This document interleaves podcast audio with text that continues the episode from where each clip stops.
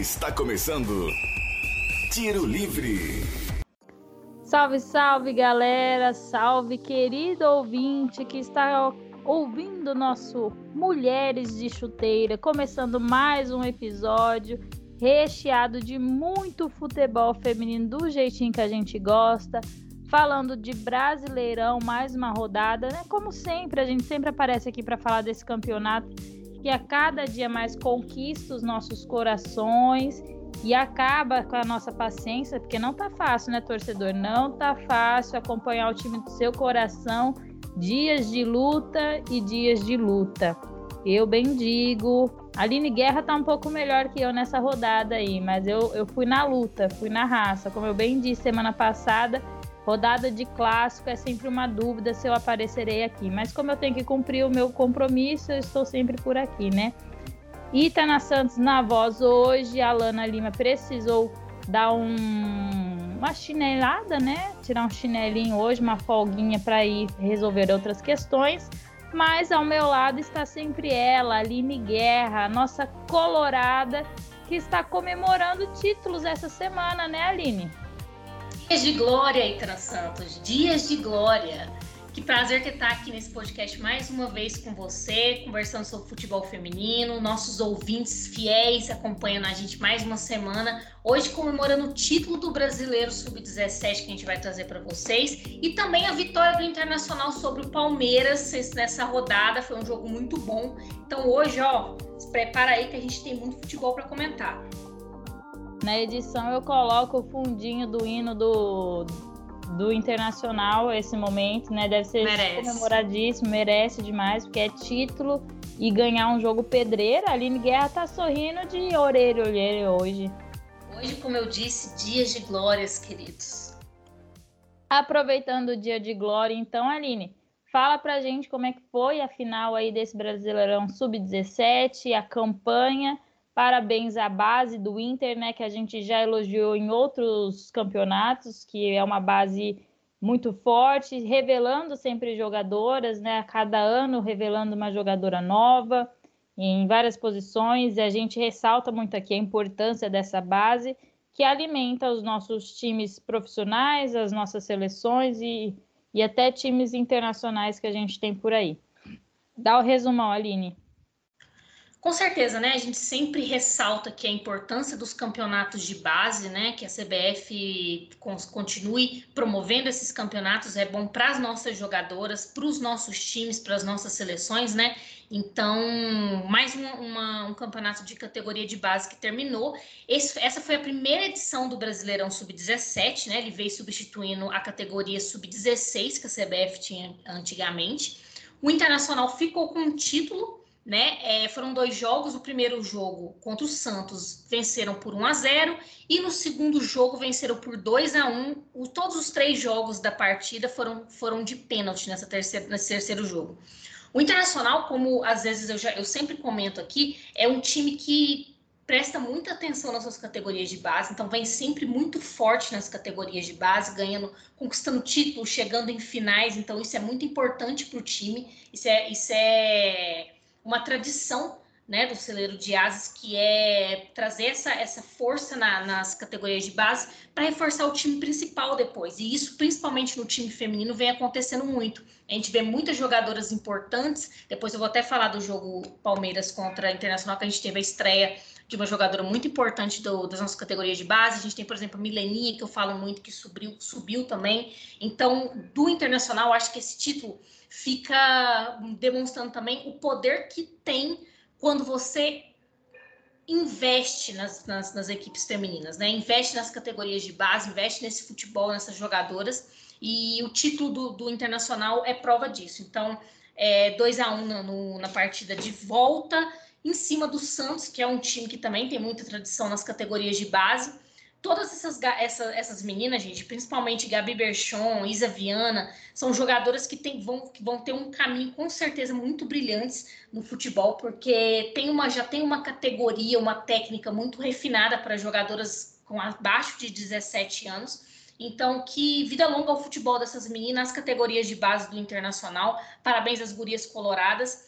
E que o do próximo ano a gente tenha mais uma vez um, um campeonato forte. O Internacional, lembrando que foram sete partidas, ganhou esse campeonato invicto, foram, foi apenas um gol sofrido, se eu não me engano. Então, assim, é, é um time muito intenso, é um time muito compacto, que já vem dando frutos nas, nas, nas categorias adultas, né? O que é muito importante. Então, título do Internacional na, no Brasileirão Sub-17. Parabéns aí a toda a comissão técnica, né? Todo mundo que está envolvido com o esporte, com o futebol e o futebol de mulheres aí do Internacional.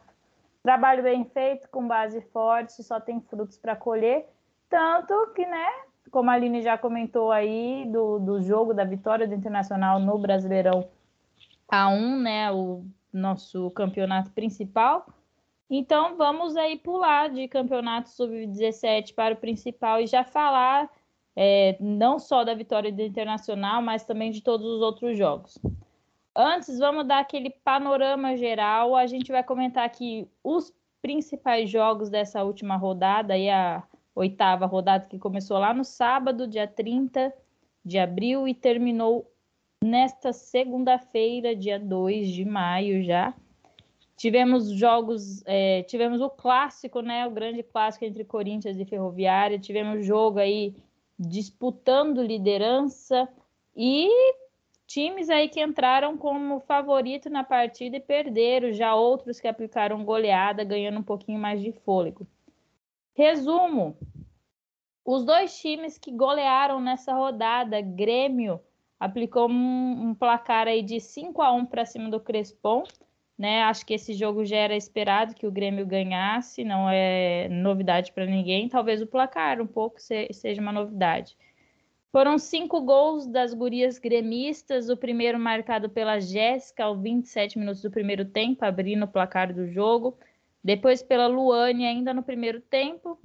Segundo tempo, Luane volta a marcar logo nos dois minutos de jogo. Cássia faz o quarto e também o quinto. E o Crespon acaba aí diminuindo para o lado, fazendo aquele golzinho de honra com a Silvânia. A outra goleada foi aplicada pelo Flamengo, 5 a 0 sobre o Esmac, Gols, dois de Leidiane, um de Maria e a outra da Duda e mais um da Duda Rodrigues. Aline, comentando rapidamente, né? Acho que Grêmio e Flamengo são dois times que oscilaram agora recente no campeonato. O Grêmio, na verdade, começou o campeonato com muita dificuldade, né? A gente lembra o primeiro jogo que elas não, elas tinham somente uma jogadora no banco que era goleira reserva, todas as outras estavam com problemas quanto à Covid-19. Então, é, acho que é uma goleada crucial, né? Aquela vitória importante que são contra dois times que subiram da Série A2, então tecnicamente são um pouco mais fracos, estão vencendo o A1. E saldo de gol sempre importante nesse campeonato, que às vezes o pontinho sempre fica empatado por ali, né? A gente tem vários times que estão muito próximos em questão de pontuação. Então é uma goleada para dar um fôlego para essas duas equipes. Com certeza, né? A gente já tinha comentado no último podcast que o Grêmio estava deixando muito a desejar, né? A gente esperava muito mais desse time, não estava fazendo um campeonato é, muito regular. Ah, é uma goleada que dá moral, apesar de que é contra um time fraco, né? Um time que não vem mostrando muito futebol, mas é uma goleada, dá moral para o time o que é necessário, porque o próximo jogo é pedreira, então é bom que esse time chegue com a moral lá em cima. Já o Flamengo também não vinha bem, mas são dois resultados seguidos que dão muita moral, né? O empate com o Internacional, né, que foi para o time do Flamengo um grande feito, e aí já vem essa, essa goleada para cima do Esmac, que também é um time mais fraco, mas são, do, são, são dois resultados seguidos muito importantes para o time, né? Então eu acho que para as duas equipes, resultados importantes, não só para posicionamento de tabela, mas também para levantar a moral da equipe, das equipes. Quem também venceu, para além do Grêmio e Flamengo, só que com um placar um pouco mais comum, foi o Real Brasília, 2 a 0 para cima do Havaí Kinderman. Também Real Brasília era um dos favoritos nessa partida. A outra vitória, São Paulo ganhou de 2 a 1 para cima do Bragantino, só que essa foi de virada, gente, novamente. Bragantino abriu o placar, fez aquele primeiro tempo do jeitinho que pede o manual, pressionando, com a defesa bem posta, conseguiu fazer o seu gol mas recuou no segundo tempo, perdeu intensidade, viu o São Paulo empatar e conseguir a virada lá no finalzinho do, do jogo, né?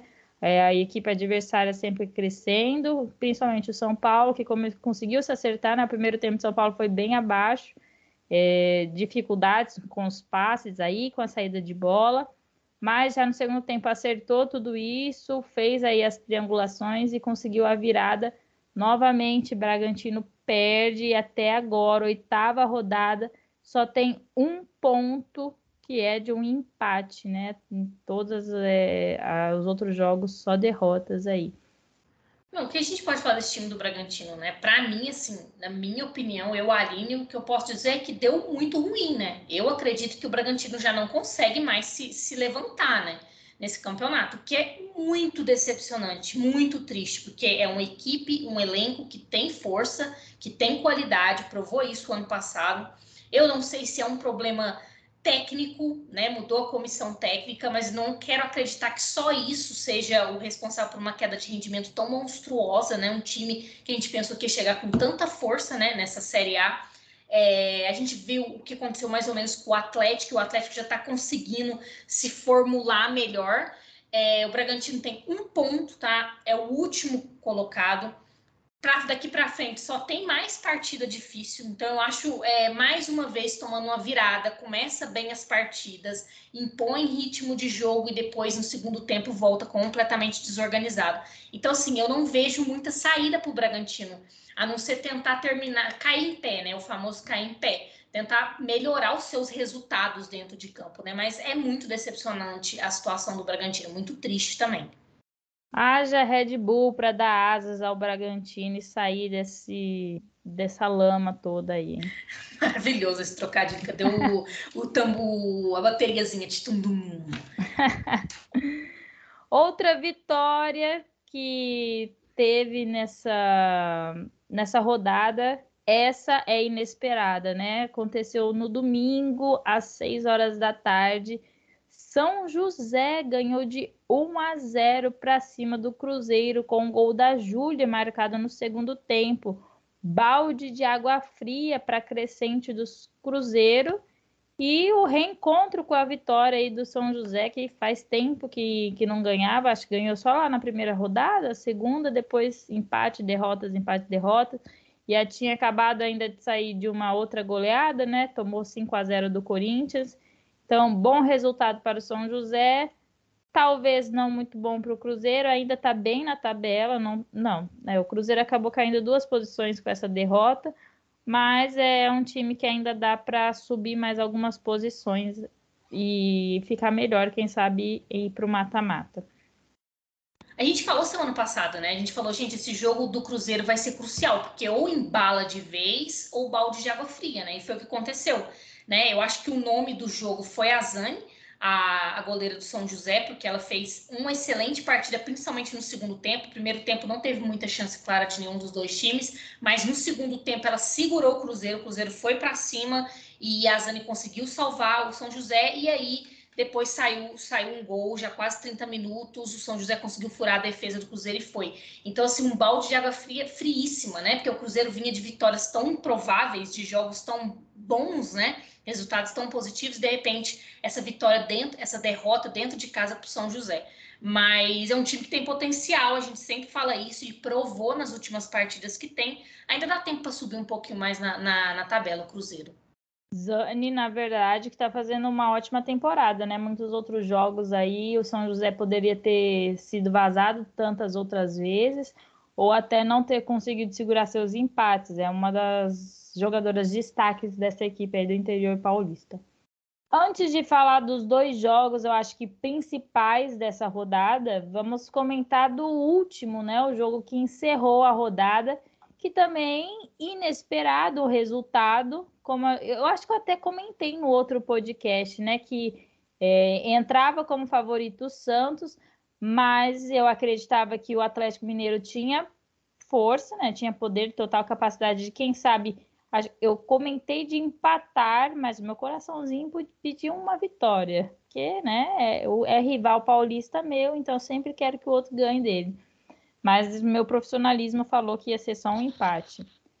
Santos entra como favorito, só que o Atlético Mineiro ganhou de 2 a 1, ganhou de virada aí para cima do Santos, um resultado super importante, uma vitória é, consistente, né? O, a gente já veio elogiando aí o Atlético Mineiro que estava começando a ser mais agressivo, ainda sofreu um pouco por conta de finalizações não, não muito agressivas no jogo, né? Atlético Mineiro não chega tanto à área para finalizar, assim que clareia um pouco do meio é, próximo à grande área, já acaba tentando finalizar. Diferente do outro lado, né? O Santos não é daquele que chuta muito, mas sempre quando vai tentar a sua finalização, ela é muito mais perigosa e por isso que conseguiu abrir o placar rápido já aí com o gol da, da Fernanda só que tomou essa virada aí com gols da Cuesta e da Bruna Cotrim. Não esperado, mas vitória aí do Galo. O que você tem a acrescentar sobre esse jogo, Aline Guerra? Então, Fernanda, eu, eu venho elogiando ela desde os últimos podcasts. Eu acho que a volta dela para o Santos, o Brasil, para o futebol brasileiro, ela jogando no Santos deu muito certo, né? Ela fez esse primeiro gol do Santos, só que o Santos, para mim, isso é, uma, é, um, vem acontecendo um, um, pouco nas partidas do Santos. Ou faz um primeiro, um bom primeiro tempo e depois cai de rendimento no segundo, ou só entra no segundo tempo. Então, assim, o time não está conseguindo ser, ser muito regular nas partidas, e isso é um problema. E já o Atlético, já é já acabou o elogio da, da continuação, né, do ritmo de jogo, da organização. O Atlético demorou um pouco para entrar no campeonato, mas hoje a gente já consegue ver já os resultados do trabalho da Lindsay, da Lindsay né? A gente vê que o time está muito mais organizado, muito mais é, não, não, desiste das, das, jogadas, não desiste das oportunidades. O gol da Bruna Cotrim foi lindo, uma cobrança maravilhosa, colocou a bola no canto esquerdo, sem chance para a goleira.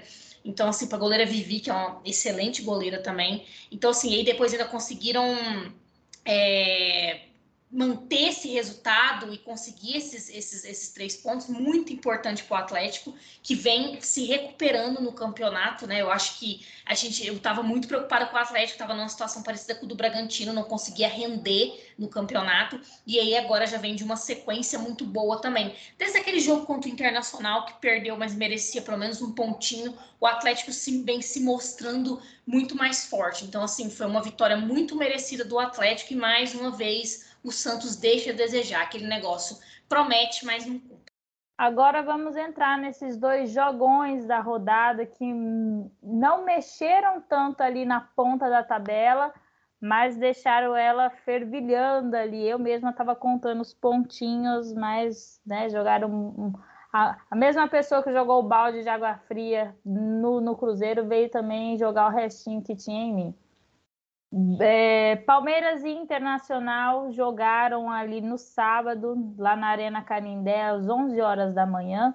Vitória, como a gente já bem disse aí, das gurias coloradas.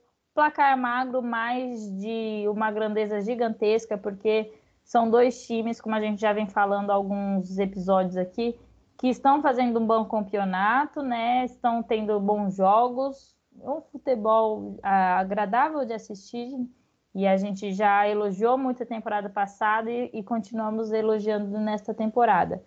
Internacional com esse golaço, golaço marcado aí pela Milene é, de cobertura, né? Gol de cobertura é, é sempre golaço, não tem nem como.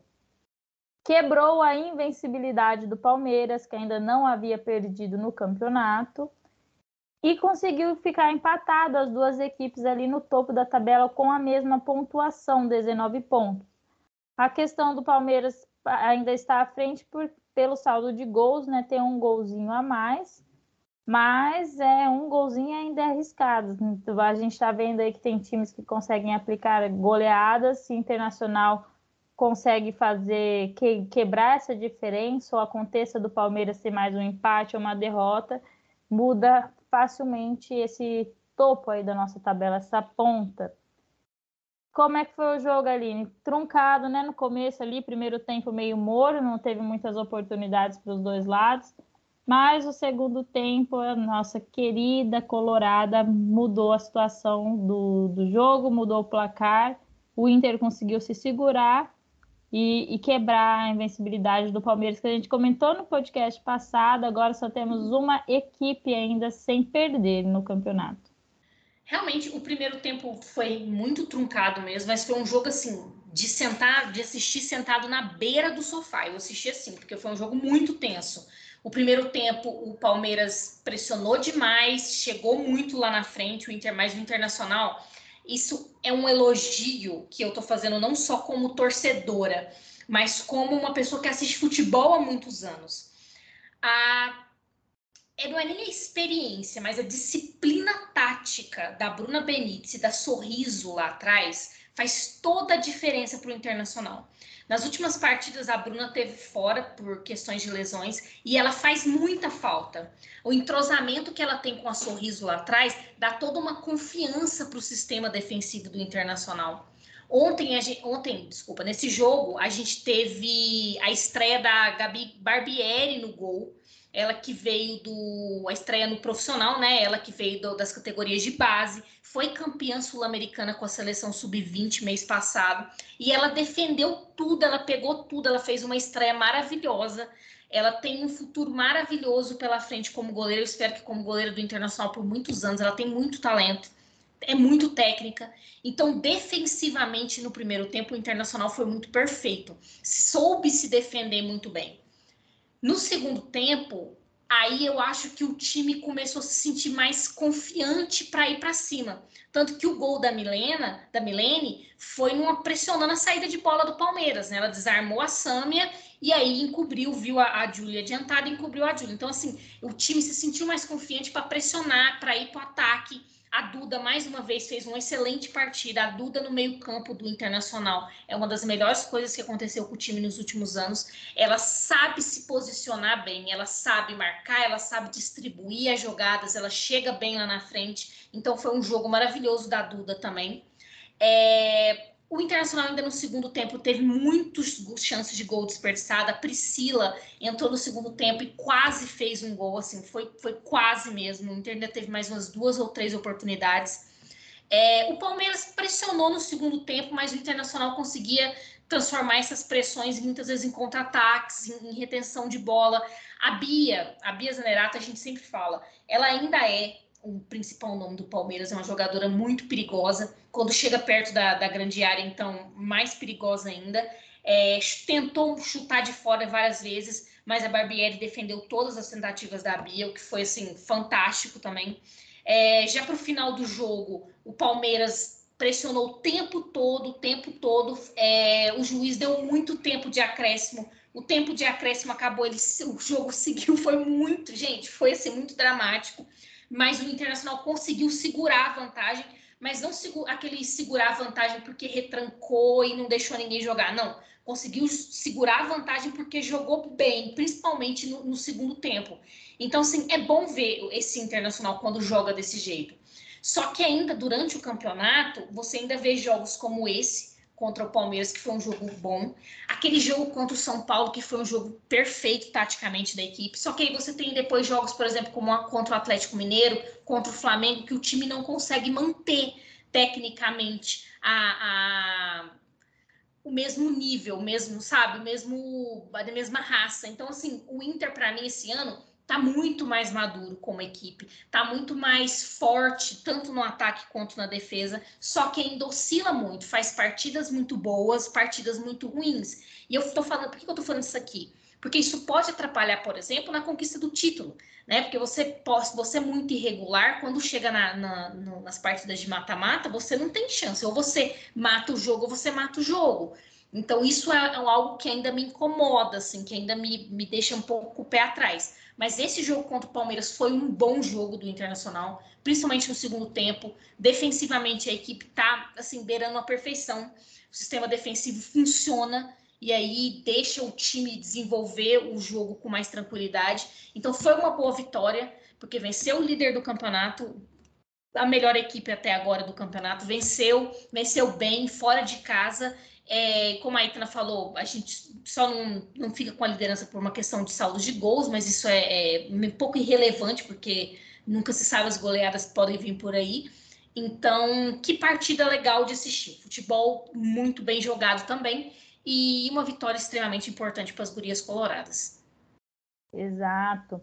Essa liderança quase saiu das mãos do Palmeiras, né, no outro dia, porque o Palmeiras jogou no sábado de manhã às 11 horas contra o Inter. Até por isso mesmo que ganhou esse tempão de acréscimo, como a Aline comentou, é um, um horário de jogo que normalmente tem a pausa técnica para hidratação e aí acaba ganhando uns acréscimos um pouco mais longos. O que também aconteceu no jogo entre Corinthians e Ferroviária, só que esses acréscimos, além de serem longos, mudou todo o cenário do jogo. Corinthians aí que até os 45 do segundo tempo estava conseguindo garantir a liderança, passando Internacional e Palmeiras, acabou vendo o empate chegar e ficar ali em terceiro atrás dessas duas equipes. Corinthians e Ferroviária, como eu comentei, o nosso clássico aqui sul-americano, né? A gente pode falar isso com toda certeza, porque o Brasil é o futebol de mulheres mais forte aqui do nosso continente. Essas duas equipes sempre em todos os campeonatos, principalmente Libertadores, e sempre fazendo jogões. Mas tabu ainda mantido, e não se esqueça que Ferroviária ainda não conseguiu ganhar do Corinthians nessa história aí do nosso futebol brasileiro. Dois gols para cada lado. Quem abriu o placar finalmente, a lei da ex fazendo valer para a Ferroviária, né? Ferroviária que jogou aí contra o Palmeiras, viu Patrícia Sochor fazer gol. Perdeu para quem mais? Que agora eu esqueci. Quem foi outra, outra ex que fez gol na Ferroviária? Foi a Rafaela. A Rafa Andrade, exatamente. Sim. E no outro jogo, então, Cruzeiro e Ferroviária, Rafa Andrade acabou fazendo o gol contra a sua ex-equipe. Chega uma hora que a lei da ex tem que ser positiva para a Ferroviária e dessa vez foi Ingrid abriu o placar contra o Corinthians, a sua ex-equipe que ela deixou nesta temporada. Uma bola que sobrou ali, né? Eu até posso comentar depois como o primeiro tempo do Corinthians, a defesa sempre tirava a bola sem muita intensidade, né? Aquela rebatida na bola, mas ainda deixando ela viva na grande área. E foi assim que aconteceu. A, a Campiolo solta essa, é, rebate essa bola, tenta tirar ela ali da área, mas muito próxima, a Ingrid estava atenta e chuta sem chances de defesa para a goleira Letícia. Mas no segundo tempo, o Corinthians retorna muito melhor do que o primeiro tempo, mais organizado, com algumas alterações da sua equipe. Gabi Zanotti, como sempre, né, faz o seu gol contra a Ferroviária. A Adriana, aos 45 do segundo tempo, vira o jogo e depois, aos 45, mais oito minutos de acréscimo. Isso mesmo, querido ouvinte. No último lance do jogo, Aline Gomes, uma jogadora de apenas 16 anos, mas que arrebenta no ataque da Ferroviária, empata esse jogo e o grande clássico da rodada fica em 2 a 2 tirando a liderança que o Corinthians estava conquistando naqueles últimos momentos. Algo a dizer sobre o jogo, Aline? Olha, assim, sobre o jogo, foi basicamente isso que você falou mesmo. A gente estava até comentando em off aqui como o Corinthians caiu de rendimento, né, esse ano, principalmente depois da Supercopa, né? A gente vê jogadoras é, caindo muito, jogadoras individualmente caindo muito de rendimento, atrapalhando bastante a equipe no geral, né? Algo que a gente não, não via acontecer no Corinthians há muito, mas muito tempo mesmo. Era sempre foi um time que que às vezes as, as, falhas individuais que tinham não eram muito percebidas, porque a equipe no geral se sobressaía muito bem, né, no, coletivamente.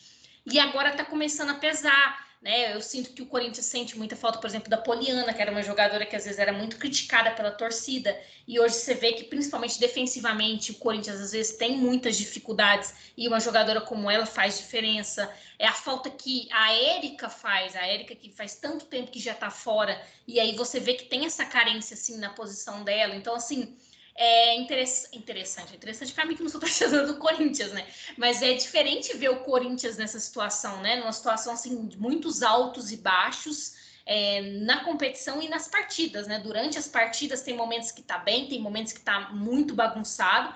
Então, assim, vale a pena a gente ver o que, que vai acontecer com esse Corinthians até o final dessa fase de, de pontos corridos, né? Se vai conseguir encontrar um, um, né, um equilíbrio maior né, nas suas partidas, ou se vai continuar meio bagunçado, né? O que é bom para outras outros times, né? Como Palmeiras, no Internacional, Ferroviária, que vem bem essa, essa temporada, e aí o Corinthians, né, mais balançando, são, é uma chance maior de título para as outras equipes também, né? Exato. E esse jogo, eu acho que as duas equipes vieram muito parecidas uma com a outra, né? Bem espelhadas. É, as duas na, no setor defensivo estavam sem os seus principais nomes, né? Uma das, das, das zagueiras não é as titulares absolutas, estavam no departamento médico.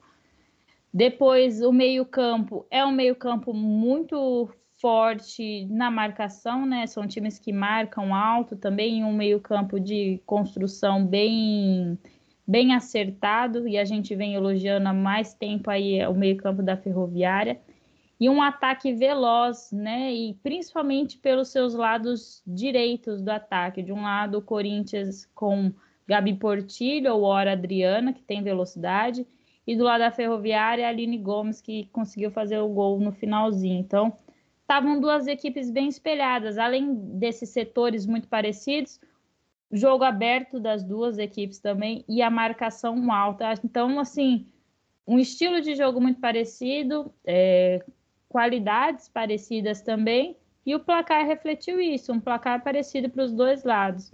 E é até raro, né? A gente lembra muito que esses últimos encontros de Corinthians e Ferroviária normalmente acabavam em 1 a 0 ou num placar de 0 a 0 mesmo. Então, 2 a 2 foi para ver que equipe, as duas equipes se proporam mesmo a jogar, é, a buscar muito ao gol, né? A, a, um jogo bem aberto.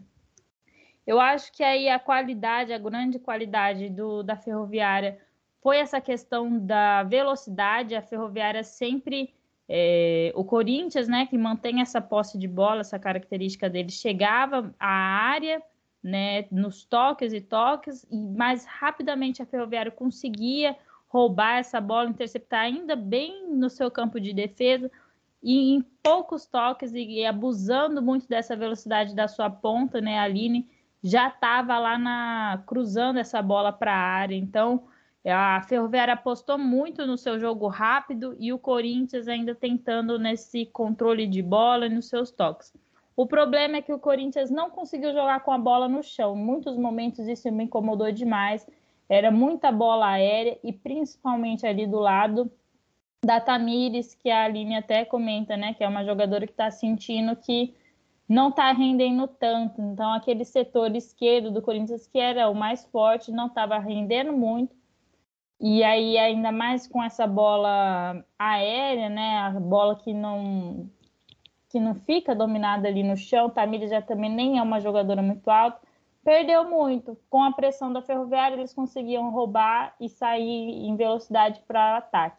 Então, eu acho que esse lado do Corinthians sofreu muito, tanto lá na frente quanto atrás. E o meio-campo estava sofrendo demais no primeiro tempo, porque estava bem, bem pressionado, não conseguia é, criar muita coisa. Né? Já o segundo tempo foi um pouco diferente teve modificações aí, a entrada da Diane mudou o tempo, o Corinthians conseguiu é, impor um pouco mais de volume e aí virou, mas o jogo só acaba quando termina, né? Ferroviário no último lance, novamente abusando da sua velocidade. A Aline conseguiu aparecer ali na área num cruzamento e cabeçou, meteu a testa nessa bola e colocou para dentro, novamente sem chance da goleira. Lembrando ainda, né, que teve duas grandes defesas das goleiras, uma para cada lado, logo no finalzinho do jogo. A Letícia faz a defesa pelo Corinthians numa bola aí de contra-ataque da centroavante Lari, do, da Ferroviária. E também a Luciana, mais ou menos aí no meio do segundo tempo, o Corinthians conseguiu puxar um contra-ataque. Gabi Zanotti ficou cara a cara com a Luciana, que também conseguiu pôr essa bola para fora e impedir que o Corinthians abrisse mais um, um gol de vantagem no placar. Um detalhe novamente, né? Aquela falta do VAR no jogo. O Corinthians teve um gol anulado, mal anulado da Jaqueline, que marcou impedimento num, num passe que, da Adriana, mas a, nas imagens da transmissão, né, que a Band que fez a transmissão, dava para ver que ela estava em condição de fazer esse gol. E também um, um lance aí que a Luana, né, a volante da equipe da Ferroviária, deveria ter levado um segundo amarelo que causaria sua expulsão. Talvez, né, coisas aí que mudariam o cenário do jogo, um gol num outro momento ou um cartão. Mas são detalhes que não tiram o brilho, o prestígio e a grandiosidade dessa partida. É, é, um empate que eu acho merecido. São as duas equipes jogaram muito bem para isso, vieram com a proposta. E como eu disse, jogos espelhados, equipes parecidas, resultado igual também. Vamos então aos serviços da próxima rodada, nona rodada. Tá quase, hein, Aline? Faltam mais essa e cinquinho aí para a gente decidir o nosso top 8 e ir para o mata-mata. Está quase na hora da verdade, meu. Quem abre a nona rodada nada mais é que um clássico paulista. Se você assistiu o clássico Santos e São Paulo na noite desta última segunda-feira aí com vitória da equipe tricolor, você também assistirá o clássico novamente, só que agora jogado pelas mulheres, né? sábado às duas horas da tarde, lá na Vila Belmiro. Santos e São Paulo fazem esse clássico paulista novamente e dão abertura para a nona rodada. Logo em seguida, uma hora mais tarde, lá no Martins Pereira, São José pega o Atlético Mineiro e no mesmo horário, Grêmio e Ferroviária. No domingo, Esmac e Real Brasília abrem o dia aí 10 horas da manhã com a partida deles lá no Baenão. Bragantino encontra o Palmeiras no Jarinu às 11 horas da manhã. E um pouquinho mais tarde, às 3 horas, Havaí Kinderman vai pegar o Flamengo em casa, em Caçador. Também no mesmo horário, Crespon e Corinthians lá na arena, lá no, no estádio Abadião. E fechando essa última rodada, o único jogo da segunda-feira, que vai acontecer no Sesc Campestre às 5 e meia da tarde, entre Internacional e Cruzeiro. De futebol brasileiro, partimos então para futebol internacional. Última pauta aqui do nosso programa de hoje. Você já sabe que a nossa especialista aí do futebol no exterior é a Aline Guerra, que vai falar para a gente sobre a Champions que já estão definidas as partidas das finais. É isso aí, gente. A final já está definida. Vai ser entre Barcelona e Lyon, dia 21 agora, às duas horas da tarde, horário de Brasília. E é uma partida que a gente tem muita expectativa sobre ela. Nas semifinais, a gente teve uma surpresa. É, na partida, na, primeira partida, eu trouxe para vocês semana passada que o Barcelona tinha ganhado do Wolfsburg por 5 a 1 Eu falei que o Wolfsburg tinha decepcionado, que precisava é, pelo menos despedida com um pouquinho mais de dignidade na sua casa. E foi o que aconteceu. O Wolfsburg venceu o Barcelona por 2 a 0 jogando lá na Alemanha. Não foi o suficiente para se classificar, mas foi uma despedida né, em classe, né? Ganhou de um dos melhores times do mundo da atualidade, jogou melhor, não fez uma partida maravilhosa também, mas jogou melhor, conseguiu marcar Teve também quebra de recorde de melhor, maior número de torcedores numa partida das Lobas lá, lá na Alemanha. Então foi um jogo legal para o Wolf, Wolfsburg, eu acho que foi uma despedida legal. Mas uma derrota que a, o Barcelona amargou ali um pouquinho. O Lyon venceu o Paris Saint-Germain na outra semifinal. Já tinha vencido de 3 a 2 na, na primeira partida, né? Venceu de 2 a 1 a partida de, de volta. Então, assim, a final vai ser entre Lyon e Barcelona já tem algumas polêmicas nessa final, por exemplo. O Lyon a gente sabe que é mega campeão dessa Champions League, tem milhares de títulos. Antes do Barcelona vencer, né? O Lyon vencia todas as temporadas. A norueguesa Ada Hegenberg, que joga no Lyon, já foi considerada por muitos uma das melhores jogadoras de futebol feminino. Ela já deu uma declaração falando assim que existia futebol feminino antes do Barcelona e ele era jogado no Lyon. Então, assim, já tem esse, esse sentimento ali de revanche. A gente sabe que o ano passado o Barcelona foi campeão da Champions, né, para cima do Chelsea, mas no ano anterior o Lyon tinha ganhado a Champions League em cima do Barcelona, tinha goleado o Barcelona na final. Então, assim, é um jogo, acho que, muito importante para as duas equipes. Acho que para o Barcelona mostrar que consegue sim vencer esse time do Lyon, principalmente depois dessa derrota para o Wolfsburg, eu acho que o time ficou bem mordido em relação a isso. E para o Lyon voltar a mostrar que né, voltar a sua hegemonia, mostrar que ainda assim tem, tem como voltar essa hegemonia no futebol feminino. Eu acho que vai ser uma, part, uma partidaça. Por incrível que pareça, eu acho que não tem favoritos. Eu acho que o Barcelona, a gente sabe que atualmente é sim o melhor time do, do futebol feminino. Tem uma equipe que sabe jogar bem em conjunto, tem a melhor jogadora do mundo, a Alexia Puteias. É, tem uma equipe muito consistente. É, a gente sabe que a Lick Martens, a holandesa, está machucada. Eu não sei se ela vai voltar a tempo dessa, dessa final da, da, da Champions. Ela já está fora de algumas partidas já faz um tempo. Mas a gente tem o Lyon em boa fase, com a Ada jogando fino do seu futebol. A gente tem Daniele Van, Van Donk também. Tem as americanas, a Macário, né, que é, inclusive é brasileira naturalizada americana, e a Lindsay Ohan também nesse jogo, nesse time do Lyon. Então, assim, o time do Lyon é muito forte vai, eu acho que finalmente o Barcelona vai enfrentar uma equipe, né, que vai dar um desafio à sua altura, porque apesar da derrota para o Wolfsburg, foi uma partida um pouco atípica para o Barcelona, né? Eu acho que jogando com sua força total, com sua concentração total, eu acho que esse time do Lyon é, é, o, é um dos únicos e principais adversários desse Barcelona. Então a final vai ser, essa final promete demais. Então, gente, não esquece, dia 21 agora de maio, a final entre Barcelona e Lyon. Mais para frente eu trago mais, mais detalhes, mais curiosidades, depois, obviamente, tudo sobre essa final e quem será o novo campeão da Champions League no futebol feminino. Final com cara de final, né? Já com rinha de jogador aí, falando do onde tinha futebol ou não. Eu, eu gosto, eu... gente. Eu gosto dessa polêmica, é bom. E você falando das alemãs aí que deveriam ganhar em casa, eu só lembrei de alguns minutos para trás aqui do nosso podcast que você falou do Bragantino, né? Que deveria cair em pé. As alemãs conseguiram, elas caíram em pé nesse campeonato aí. Verdade. Eu acho que é legal, gente. É importante. Eu acho que mesmo que, principalmente no primeiro jogo, foi muito feio a, a derrota delas, né? Foi 5 a 1 e tal. Então, jogar bem diante da sua torcida, vencer um time tão poderoso como o Barcelona, mesmo que não desse para reverter a situação, eu acho que foi bom. Foi, foi o famoso cair em pé bonitinho das alemães. Eu acho que va valeu a pena sim. É isso, assim como valeu a pena demais quem ouviu o nosso podcast até agora, que ficou por dentro do Brasileirão Sub-17, do Brasileirão Principal e ainda da Champions de quebra. Muito obrigada, Aline Guerra, pela companhia no nosso podcast de hoje. Obrigada também ao nosso ouvinte que ficou aqui até agora com a gente. Mas, como eu disse, né, garantia aí de muita informação para essa semana. Assistam aí a próxima rodada Lembrando que a gente está tendo transmissões além do Sport TV e Band, que transmitiu alguns jogos específicos. Todos os outros jogos estão sendo transmitidos pela Eleven Sports. Então, chega de apagão com o futebol de mulheres, você consegue acompanhar suas equipes. Beijo e até a próxima semana, Aline.